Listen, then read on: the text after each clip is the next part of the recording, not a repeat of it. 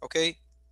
Hoje vamos fazer, essa semana a gente vai fazer a leitura dos Dez Mandamentos. É, essa leitura, na verdade, a gente está lendo a Torá conforme é, a gente segue as Parshiot, mas esclarecendo que a gente lê ela também, a gente volta e lê é, essa Parashá na é, festa de Shavuot, quando a gente, de fato, conforme nosso calendário, recebemos a Torá. Então vamos lá.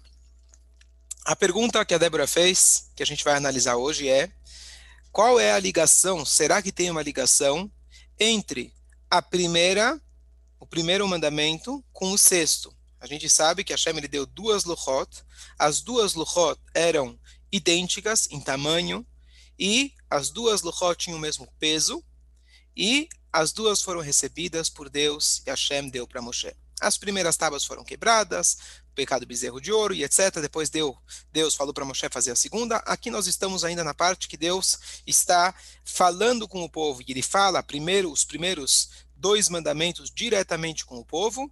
E em seguida, quando termina os dez mandamentos, ele dá para Moshe essas luchot. E depois de 40 dias, Moshe Rabbeinu começa a descer com essas luchot, e ele enxerga e vê o povo fazendo, fazendo o bezerro de ouro e etc. Então, nós estamos agora analisando sobre as luchot. É muito comum, e eu sempre falo isso, que as pessoas falam, bom, eu não sou tão religioso, mas eu faço os dez mandamentos. Legal, ótimo. Você pode me contar quais são? Ah, é, não roubar, não matar. Bom, são dois. É, não sei qual mais. Bom, então, está na hora de estudar e saber quais são, pelo menos, os dez mandamentos. É, um deles, o mais importante de todos, Anohi Hashem Elokecha, eu sou Hashem teu Deus, não fazer idolatria, e é, respeitar o Shabat, que muitos não sabem, faz parte também dos Dez Mandamentos, não cobiçar, não matar, não sequestrar, e tem as primeiras cinco que a gente vai começar a analisar. Então vamos lá. Primeira coisa, instante. Existe uma marloquet, uma discussão que talvez é, vocês nunca ouviram falar, mas existem opiniões que, na verdade, não haviam apenas a Seret Advarim, como a Torá fala textualmente, mas nas interpretações, alguns dizem de que, na verdade, tinham 20, ou até tem uma opinião que diz que haviam 40 é, dibrot dentro da própria, das próprias tábuas. Mas essas opiniões não são as mais populares, mas são opiniões autênticas e verdadeiras dos nossos sábios. É, mais um comentário importante antes da gente começar. Existe também uma discussão se Anohi Hashem Elokecha pode ser considerado como uma mitzvah. Ou seja, Deus ele fala, eu sou Hashem, o teu Deus. Será que isso é uma mitzvah ou é um pré-requisito para as mitzvot? E aqui uma pergunta super curiosa. Vamos imaginar que alguém está se candidatando para se tornar presidente. E ele chega e fala para você, você tem que me respeitar e acreditar em mim. Fala, peraí, eu nem elegi você como presidente. Como você pode me dar uma lei que eu vou aceitar você como presidente? Se a pessoa acredita em Deus, então Deus não precisa falar acredita em mim. Se a pessoa, Deus nos livre, não acredita em Deus, quem é esse Deus que está mandando você acreditar nele? Não adianta você me falar acredita em mim, eu não acredito. Como que pode ter um tzivui, uma ordem, uma lei sobre acreditar em Deus? Isso é, é, é assunto, tema de muita, muita discussão entre os, os eh, vários eh, filósofos judeus ao longo da história. E aqui, na verdade, sem entrar nos detalhes, uma das explicações mais clássicas é de que o Deus que nós já sabemos que ele existe, nós temos uma mitzvah, conforme o Maimonides diz, de conhecê-lo, de estudar, se aproximar dele e entendê-lo dentro da Torá que Hashem ele passou para a gente. Então essa é a mitzvah de Anochi Hashem Lokecha, conforme o Rambam. Mas tem aqueles que não consideram essa como uma Claro que é uma exigência básica, mas isso não pode ser chamado de um dos dez mandamentos. Bom, ok. Agora, vamos tentar. Débora, você mandou aí no, no, no grupo? Sim. Ah, Posso fazer uma pergunta, já que você parou? Só um segundo, só um segundo. Rabino, você não parou a gravação. Sim, sim, isso que eu vou fazer agora. Ok, continuando. Então, vamos tentar é, ver algumas diferenças que nós temos entre as primeiras cinco com as segundas cinco, que esse é o tema do show de hoje. Eu vou com compartilhar aqui a tela com a imagem que a Débora mandou. Está em inglês, mas aqui tem uma vantagem, porque essa aqui está quase um cubo, quase um quadrado, porque as luchot não eram arredondadas em cima, isso era uma invenção. Agora, outro problema que tem aqui, como no inglês se escreve da esquerda para a direita, então o que na verdade estava na direita está na esquerda e vice-versa. Mas vamos olhar por aqui.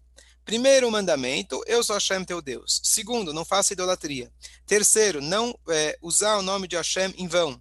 Honrar o Shabat. Quinto, honrar seu pai e sua mãe. Agora, sexto, não matar, não adulterar, não, aqui ele traduz como roubar, mas está errado, não sequestrar, e não é, fazer falso testemunha, e por último, não cobiçar. Ok?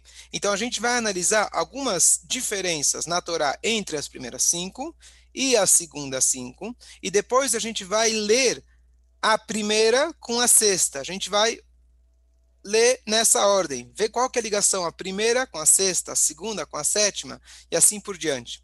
Mais uma pergunta. Aqui a gente já pode olhar diretamente que essas mitzvot, elas se relacionam entre o homem e Deus. Eu sou Hashem teu Deus, não faço idolatria, honrar o Shabat, assim por diante. Aqui tem uma que parece estar fora do lugar. Honrar o pai e a mãe, isso é algo entre o homem e seu semelhante. Deveria estar na lista do não matar, não roubar, não sequestrar e assim por diante. Aliás, eu estou falando não matar, está errado, é não assassinar. Ok, então vamos por partes.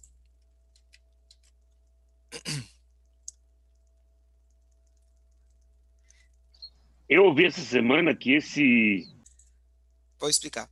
É, o, quando a Torá fala não matar, não é a tradução perfeita, porque a Torá permite e em algumas situações manda você matar. O que a Torá proíbe aqui é assassinar, cometer um assassinato. ok? E quando a Torá fala não roubar, os nossos sábios ensinam que todas essas nove outras eh, mandamentos, eles são estão tratando de coisas que vamos chamar assim de multas gravíssimas. Não roubar é grave, mas não é gravíssimo. Então, eles concluem que, na verdade, estamos falando de um tipo de roubo que ele se enquadra naquela multa lá de trânsito gravíssima. Qual que é? Roubar uma pessoa, sequestrar. Então, por isso, do contexto, isso é uma, um, uma das é, metodologias que se usa para analisar a Torá, se chama Davar Alamed Meinyanó, algo que ele é compreendido de seu contexto, então, dentro do contexto, eu tenho nove, nove mandamentos, que todos eles se enquadram numa lei gravíssima que incorre em pena de morte. Quando alguém rouba, normalmente, ele não. É, quando alguém rouba um objeto, ele não tem pena de morte. É super grave, mas não tem pena de morte. Então, uma vez que a Torá colocou isso dentro da lista de pena de morte, os sábios concluíram que está se tratando sobre um tipo de roubo de uma pessoa. Que aí sim, quando alguém sequestra, ele tem o castigo de pena de morte. Muito bom. Próxima, próxima diferença. Vou compartilhar aqui com vocês, apesar que aqui é só o resuminho. Se a gente for olhar a primeira, o primeiro mandamento, ele começa falando Anohi Hashem Elokecha. Eu sou Hashem, teu Deus. Aqui, na última, ele fala assim: não cobiçará o burro, o escravo, a esposa do teu próximo, etc. E tudo que seu amigo tem. Vechol asher lereecha para o seu amigo. Então aqui a gente tem uma dica super, super interessante, que nesse primeiro ele está falando, eu sou Hashem. Ou seja, nessas primeiras tábuas vai se falar sobre Hashem. Na última ele conclui dizendo, e tudo que seu amigo tem. Ou seja, nessas últimas, na segunda tábua, nós estamos falando sobre aquelas mitzvot que estão dentro do âmbito do homem e seu semelhante, lereecha, o seu amigo. Depois.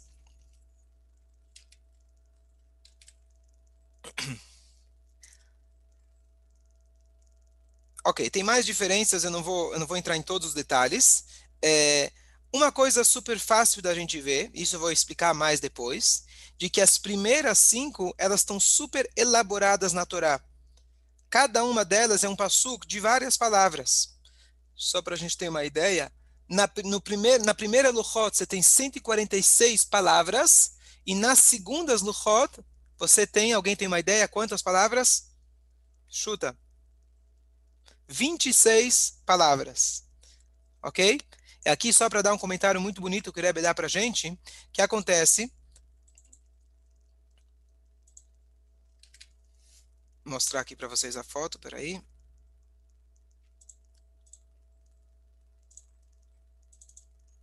Anochi Hashem Elokecha, certo? Está desse lado. E aqui tem 26 palavras, aqui tem 146. Uma diferença muito grande. Mas 26 a gente sabe que é o número, valor numérico do tetragrama, Yud Kei Vav Kei, o nome de Deus. Então, peraí. Aqui ele não menciona, aliás, mais uma diferença, nenhuma vez o nome de Deus. Aqui ele fala sobre Deus em todos os momentos, em cada uma delas ele menciona o nome de Deus, e ele é prolongado e ele traz os motivos. Eu sou Hashem, porque tirei você do, do Egito. Não tem outros deuses. E ele vai explicando, honra o Shabat, porque o Shabat eu criei o mundo e assim por diante. E o que acontece?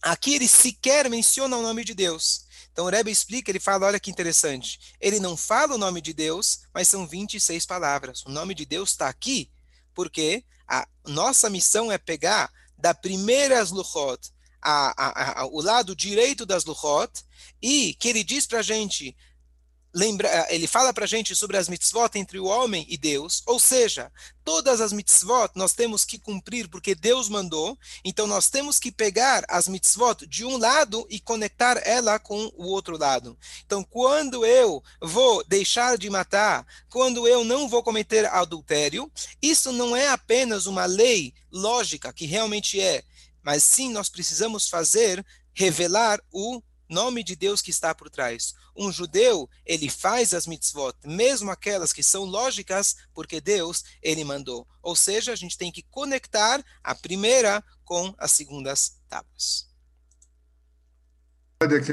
Agora vamos ver uma das explicações, uma das explicações da ligação da, das linhas, porque são cinco de um lado, cinco do outro. Então tem uma ligação da primeira com a sexta, a segunda com a sétima, assim por diante. Então vamos ver a ligação. A primeira é Anochi Hashem Elokecha, eu sou Hashem teu Deus. A sexta é não assassinar. O que, que é, qual que é a ligação entre as duas? Então, na verdade, se a gente for ver, a primeira vez que Hashem ele fala, já para Adam, ele menciona lá em Bereshit que a gente não pode assassinar. Ele fala que quando você derrama sangue de uma outra pessoa, o ser humano ele foi criado à imagem de Deus. Quando você, Deus nos livre, tira a vida de alguém, esse alguém foi criado à imagem de Deus. A gente pode falar, de uma forma muito é, vulgar, de que a gente está diminuindo Deus. Claro, Deus é infinito. Mas essa é a linguagem. Etadmut. A pessoa está diminuindo Hashem. Porque se o homem foi criado à imagem de Hashem, quando Deus nos livre, um homem é assassinado, você, como se fosse Hazve Shalom, que matou o próprio Hashem. Essa é a ligação entre o primeiro e o sexto. E, lembrando que eu acabei de falar, quando um Yehudi, ele deixa de matar, não é apenas porque tem lógica, isso é uma das mitzvot que se enquadram naquelas mitzvot que, mesmo que a Torá não tivesse sido dada, nós iríamos é, descobrir essas leis da civilização, mas um Yehudi, ele deixa de matar porque é uma mitzvah de Hashem. E por isso tem uma, uma, uma, uma, uma questão muito prática em relação a isso. Qual é a diferença se eu cumpro a mitzvah porque Deus mandou ou porque tem lógica? Tá bom que Deus mandou, mas tem lógica. Então, o, a, a, o exemplo mais simples e fácil da gente entender, infelizmente, é a prova do Holocausto. Infelizmente, quando os alemães eram extremamente avançados em todas as áreas, eles mesmos, uma vez que não havia a base e o pilar de tudo, que é Deus que está acima de tudo, com a lógica humana e com a, com a nossa maneira de enxergar a vida, nós somos capazes de falar, é proibido assassinar. Mas isso, vírgula, não é chamado assassinar. Isso é apenas eliminar, etc., do aleno, etc. Ou quando se trata, Deus nos livre de um aborto existem situações, não vou entrar agora, quando oferece perigo para a mãe, mas de forma geral, às vezes as pessoas vão tentar pensar, bom, mas tem lógica, coitada, ela foi estuprada, a criança não vai ter condições de crescer e etc. A lógica humana pode ser capaz de dizer que tem lógica, Deus nos livre, vem a Torá e fala, é proibido assassinar, porque Anohi Hashem Elokecha, eu sou Hashem teu Deus, ponto final, e não tem discussão nenhuma.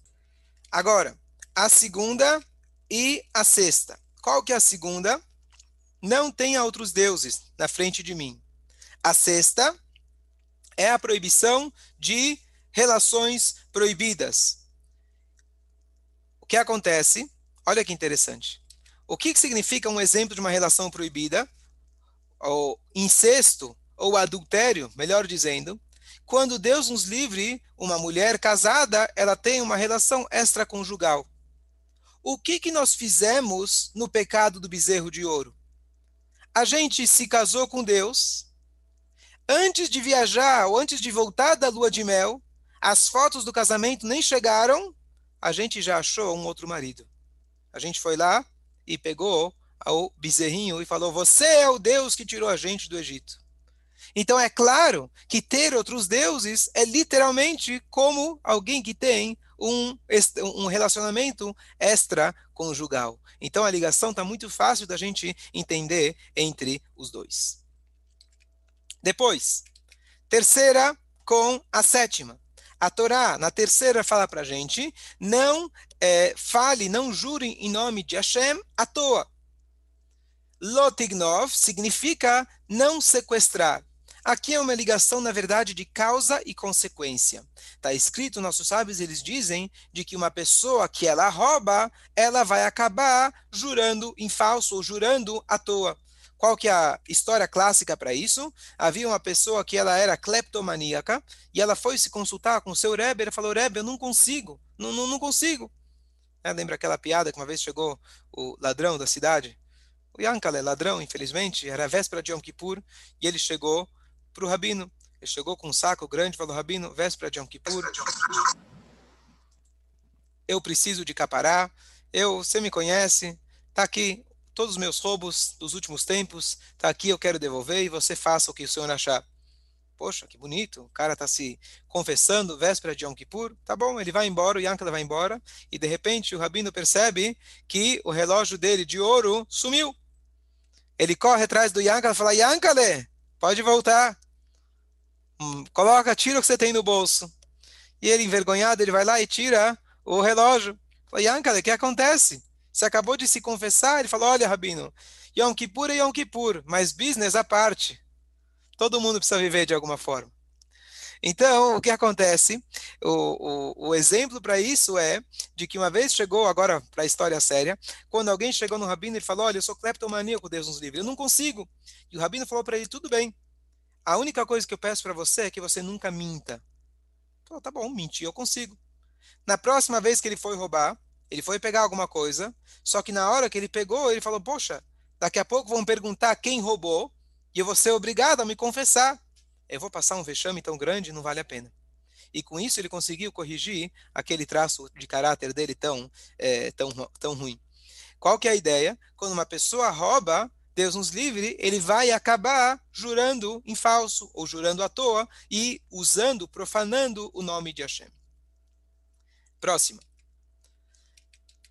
Depois, a Torá fala para gente, lembre do Shabat, certo? Zachor, só para é, deixar guardado para um próximo shiur, nós recebemos duas vezes os dez mandamentos as primeiras tábuas e as segundas tábuas. E existem várias diferenças nas nuances, nas palavras entre as primeiras e a segunda.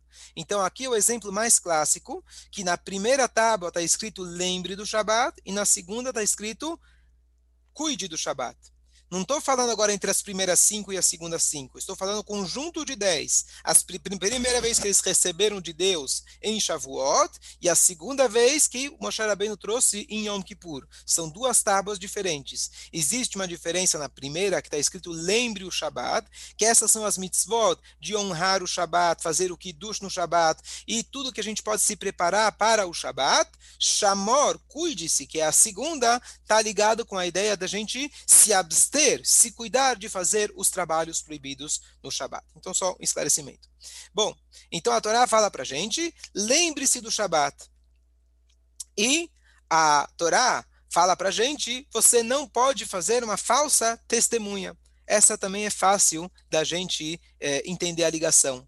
Qual é o motivo que a gente cumpre o Shabat? Nós sabemos que existem três categorias de mitzvot as lógicas, aquelas que são acima da lógica e aquelas que são intermediárias. Quais são as intermediárias? Aquelas mitzvot que são chamadas de testemunha.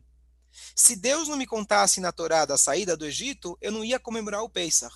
Mas uma vez que a Torá me contou sobre a história, cumprir o Pesach não é uma coisa ilógica, é uma testemunha sobre algo histórico que aconteceu conosco. O Shabat, ele se chama Oti, esse é o meu sinal. Porque através do Shabat nós lembramos, como a Torá fala para gente, de que Hashem ele criou um mundo em seis dias e no sétimo ele descansou. Por isso, quando um judeu ele cumpre o Shabat, ele é uma testemunha viva da criação divina, de que Deus foi quem criou o mundo. Quando Deus nos livre, isso não acontece, ele está fazendo uma falsa testemunha. Ou seja, um judeu, ele é um testemunha de Hashem. Existe uma religião aí por aí que se chama os testemunhas. Isso aí é cópia nossa. Nós somos os testemunhas de Hashem. Um judeu, ele é um representante, um embaixador de Hashem aqui na terra. Se ele não cumpre o Shabat, ele está, na verdade, representando naturalmente na sua vida um falso testemunha. E por último, Kabed etavicha vetimecha, honrar o seu pai e sua mãe, e não cobiçar e aqui tem uma coisa que o Marcos Justo é, Mordecai mencionou antes, que está escrito o seguinte: todo aquele que deseja, ou seja, a mulher do outro, o que acontece? Ele vai, assim está dito nos nossos sábios, ele vai acabar tendo um filho, que esse filho vai acabar xingando o seu próprio pai e a sua própria mãe. Isso é mencionado na Torá, quando a Torá conta para gente, a gente duas passagens, uma ao lado da outra. Vocês lembram que eu falei no início? Davar halamed benyanó. Algo, uma das formas da gente estudar a Torá, uma das é, é, metodologias, é algo que se aprende do contexto. Qual é o contexto? A Torá conta para gente daquela mulher que ela foi, que um, um, um, judeu ele está na guerra, e no meio da guerra ele vê aquela mulher do povo inimigo, e ele leva ela para dentro de casa e etc. A Torá fala que você pode ter uma única relação com ela, e depois você tem que esperar 30 dias se você realmente quer casar com ela e etc. Ou seja, a Torá está descrevendo uma situação que é, em última instância, se aconteceu e você não conseguiu se controlar, existe uma forma permitida de você pegar essa mulher do inimigo e transformar ela na sua esposa. Mas isso não é uma orientação, não é uma mitzvah. Muito pelo contrário, porque logo em seguida a Torá descreve as leis do filho rebelde, aquele filho que nunca aconteceu na história, nos requisitos que a Torá coloca, mas a Torá descreve o filho rebelde. Então aqui a gente vê de que a pessoa que ela é, cobiça, ela tem desejos que são vão além daquilo que ele tem, então isso pode acabar prejudicando os seus próprios filhos. Essa é uma das explicações das conexões entre as primeiras e as segundas, o primeiro lado das tábuas com o segundo lado das tábuas. Indo agora para a nossa última pergunta de hoje, que é: por que o mandamento de honrar o pai e a mãe parecem estar fora do lugar certo? Honrar o pai e a mãe, isso na verdade é entre o homem e seu semelhante. E aqui nós temos entre os comentaristas, comentaristas três formas diferentes de enxergar, ou seja, a gente resumindo entre todos os comentários, pelo menos a maioria dos comentaristas, uns explicam que os pais eles são sócios na criação com Hashem, o pai, a mãe e Deus são os três sócios para gerar um filho. Por isso, então, os pais, nesse contexto, eles passam, então, para o, a categoria de é, mitzvot entre o homem e Hashem. É, segunda, é, segunda explicação, também muito interessante, que a gente precisa de uma transição entre as primeiras cinco e as segundas cinco. As, as primeiras cinco falam de Hashem. As segundas falam sobre os homens e seu semelhante. Não existe melhor transição do que essa mitzvah de honrar os pais. Porque, como a gente falou, honrar o pai e a mãe está ligado com honrar Hashem, eles são sócios na criação, mas por outro lado, eles são seres humanos, eles são como Re'echa. Então, uma vez que eles contêm esses dois lados, um pouco de Hashem e um pouco de ser humano, então ela, na verdade, é a quinta, que ela faz a transição entre a primeira, a primeira, o primeiro lado e o segundo lado. E uma terceira explicação, que na verdade, para que nós possamos cumprir as mitzvot, nós precisamos dos pais. O que, que é os pais? A tradição. Como vocês falaram antes, a gente mencionou de passagem, de que para mim saber que Deus existe, entrando naquela discussão, se Anohi Hashem Elokecha é uma constatação, uma apresentação é uma mitzvah, nós sabemos da existência de Deus, assim diz o Rambam, e a gente sabe que a Torá é dos céus, a existência de Deus, na verdade, é uma conclusão lógica, mas a existência de Deus e a proximidade dele do povo judeu e a exigência dele da Torá é do momento que Deus deu a Torá. A nossa prova histórica é que 3 milhões de pessoas receberam a Torá no Sinai e viram Hashem falando com Moshe Rabbeinu, e isso é a testemunha de que Moshe Rabbeinu é nosso profeta e assim por diante. Ou seja, se não tiver papai e mamãe, não adianta falar para mim amar o próximo e etc. Eu preciso que papai e mamãe, que nesse sentido está fazendo o papel de Deus, porque se não fosse minha tradição, eu não saberia da Torá. Então, por isso, eles também fazem parte do lado direito e não do lado esquerdo. Essas são as três explicações. E aqui vem a conclusão que é super, super importante. A Torá fala que Deus dividiu, são duas tábuas, mas as duas tábuas são idênticas. O que, que significa isso? As pessoas tendem a chamar as tábuas do lado, a tábua do lado direito como religião e a tábua do lado esquerdo como musariut, como civilização, uma pessoa boa, etc. Como se traduz musariut? É, valores morais, ética e assim por diante. Comportamento. Res... Comportamento. Ou seja, a Torá diz para a gente, ambas são iguais. Que não existe alguém falar, eu sou religioso. Religioso significa entre homem e Deus. Ou alguém dizer, não, eu sou uma pessoa boa. E ele esquece Anohi Hashem Elokecha. Justamente tudo que a gente falou nesse juro, para interligar os dez mandamentos, é para a gente entender que na essência eles são um só. E aqui, para concluir, uma coisa muito bonita, a, a gente acabou de falar que elas eram idênticas. Uma das coisas que a Gemara conta para que a Torá fala para a gente claramente, que as letras elas eram vazadas. Ou seja, se você olhasse as tábuas, você ia ver que tinha um furo. O Aleph era um furo, o Beit era um furo, estavam eh, não só engravadas, elas estavam faziam um buraco. Inclusive tem a pergunta como que o Samer, que é uma bolinha, como que a parte interior da bolinha ela ficava presa, não tem onde ela se prender. Então ela ficava literalmente no ar flutuando. Isso era um dos milagres. Bom, o que acontece? Se as letras elas são vazadas, do lado direito eu tenho muito mais letras, eu tenho 146. No lado esquerdo eu tenho 26. Qual das duas, teoricamente, seria mais leve.